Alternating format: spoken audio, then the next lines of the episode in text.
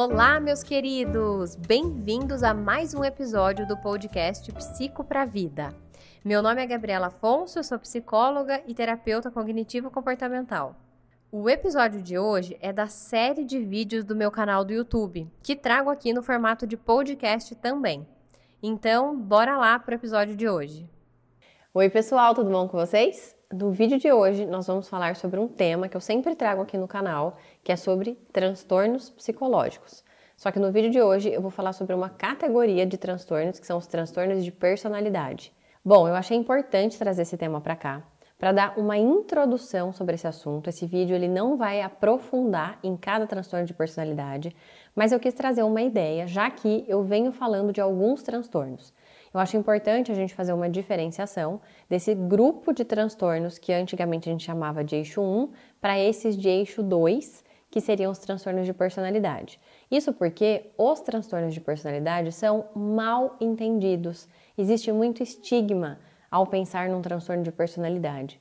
Então, o intuito desse vídeo é realmente esclarecer do que se trata um transtorno de personalidade. Um pouco desse estigma está, por exemplo, associado a um mau entendimento ou uma redução dos transtornos de personalidade a um deles, mais difundido até na dramaturgia, que é a psicopatia, chamada psicopatia no senso comum, referindo-se a um transtorno de personalidade antissocial dando a conotação que um transtorno de personalidade, então, é algo muito perigoso ou é uma pessoa que vai gerar muito dano para outras pessoas de alguma maneira. Então, primeiro vamos entender o que, que é um transtorno de personalidade. Qual que é a diferença dele para outros transtornos, como transtornos de ansiedade, transtornos de humor, como transtorno depressivo maior, transtorno bipolar e outros. A principal diferença é que quando a gente está falando de um transtorno de personalidade, a gente está relacionando isso com alguma forma muito mais estável da pessoa ser. É algo mais longitudinal e muito mais global do funcionamento daquela pessoa.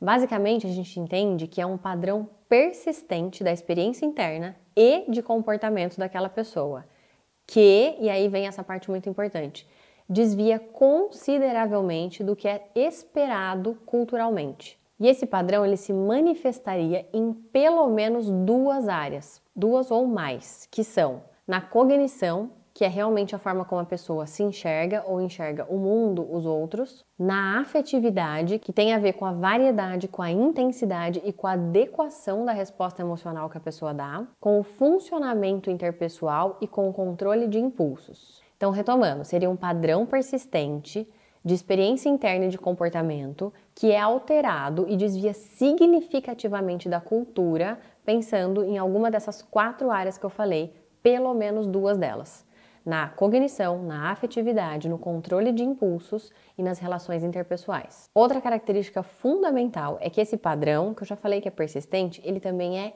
inflexível e costuma aparecer em diversas situações, o que torna realmente então um funcionamento abrangente. E claro, esse padrão ele desvia da, da cultura, ele é persistente, ele é inflexível e gera sofrimento que a gente considera clinicamente significativo na vida da pessoa. O que é uma coisa importante da gente diferenciar? Esses elementos que eu falei, eles são fundamentais para a gente entender que uma característica, que um traço de personalidade, ele é um transtorno, ele faz parte de um conjunto de outros que tornam aquilo um transtorno de personalidade. Por quê? A gente sempre vai estar falando de características de personalidade. Então, é realmente a intensidade, a inflexibilidade, é aquele padrão que torna aquilo disfuncional, não a característica em si. Uma característica, por exemplo, é o perfeccionismo. Né? Então, você pode ter um traço de personalidade que tem uma tendência a ser perfeccionista. Isso necessariamente vai te caracterizar dentro de um transtorno que chama transtorno de personalidade obsessivo-compulsivo, que tem um padrão máximo de rigidez e perfeccionismo? Não necessariamente. O que vai dizer isso é realmente a extensão, a intensidade, a inflexibilidade e se aquilo traz um prejuízo e um sofrimento na vida da pessoa. Atualmente, pelo DSM, que é o Manual de Classificação de Transtornos Mentais, a gente tem 10 tipos de transtornos de personalidade. Eu vou só citar quais eles são para a gente sair daquela ideia que eu falei no início de que existe só a psicopatia ou o transtorno de personalidade antissocial. Então, nós temos o transtorno de personalidade paranoide, que se caracteriza por um padrão de desconfiança e suspeita extremos em relação a outras pessoas. Transtorno de personalidade esquizoide, que se caracteriza por um padrão de distanciamento das relações sociais e uma faixa restrita de expressão emocional.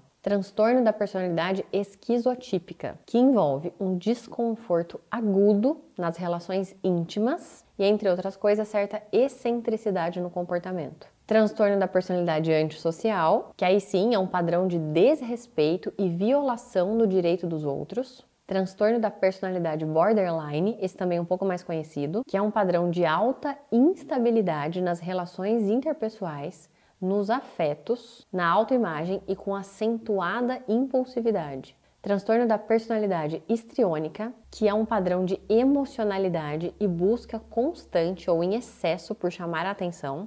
Transtorno da personalidade narcisista, esse também mais comumente conhecido, e que envolve um padrão de grandiosidade, necessidade de admiração e falta de empatia. Transtorno da personalidade evitativa envolve um padrão de inibição social, sentimento de inadequação e hipersensibilidade à avaliação dos outros. Transtorno da personalidade dependente envolve um padrão de comportamento submisso e apegado, relacionado a uma necessidade excessiva de ser cuidado. Transtorno da personalidade obsessiva compulsiva, aquele que eu dei exemplo, envolve um padrão exagerado com ordem, perfeccionismo e controle. É importante nesse caso diferenciar que isso não é o toque. A gente está falando do TPOC.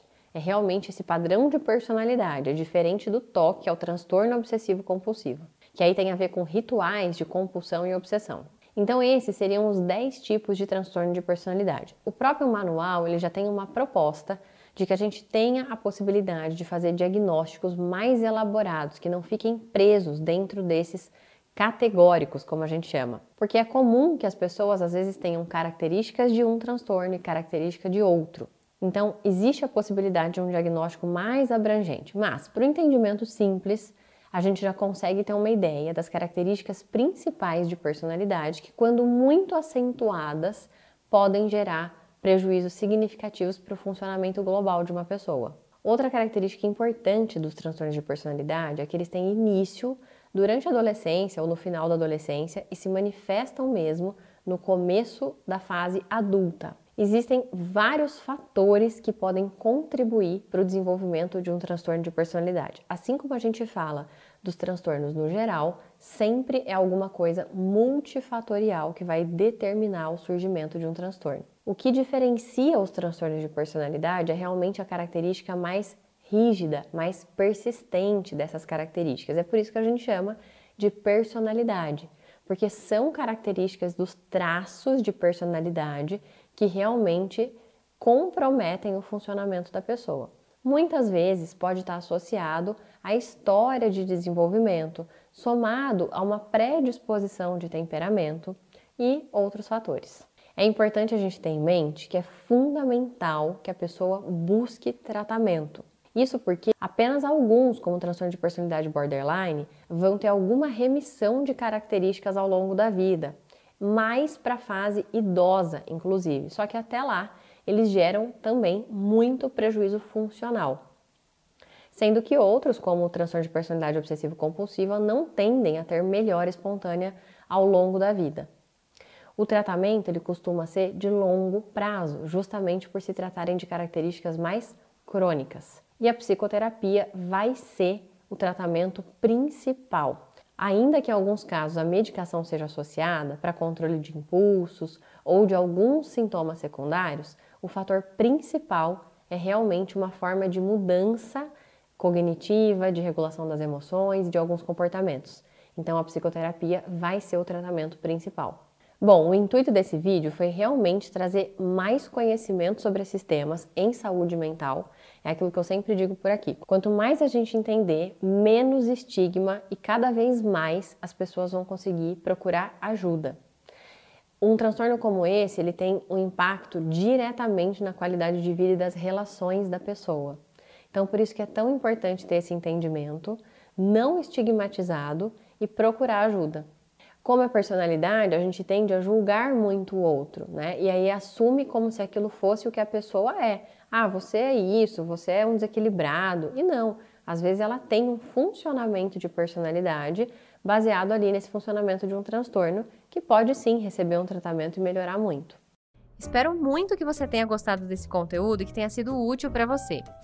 Me siga também no meu Instagram, psigabrielafonso, com conteúdos diários, e no canal do YouTube, Gabriela Afonso, com conteúdos semanais.